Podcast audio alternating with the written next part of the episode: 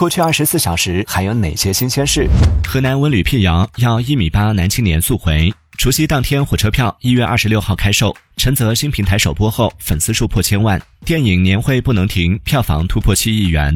中国咖啡门店数量全球第一。特朗普被判赔近四十万美元律师费。未来电脑键盘 AI 键或成标配。世界气象组织确认，二零二三年为有记录以来最热年份。现在登录喜马拉雅、苹果播客、小宇宙，搜索订阅《往事头条》畅听版，解锁每日新鲜事，听资讯更畅快，尽在《往事头条》畅听版。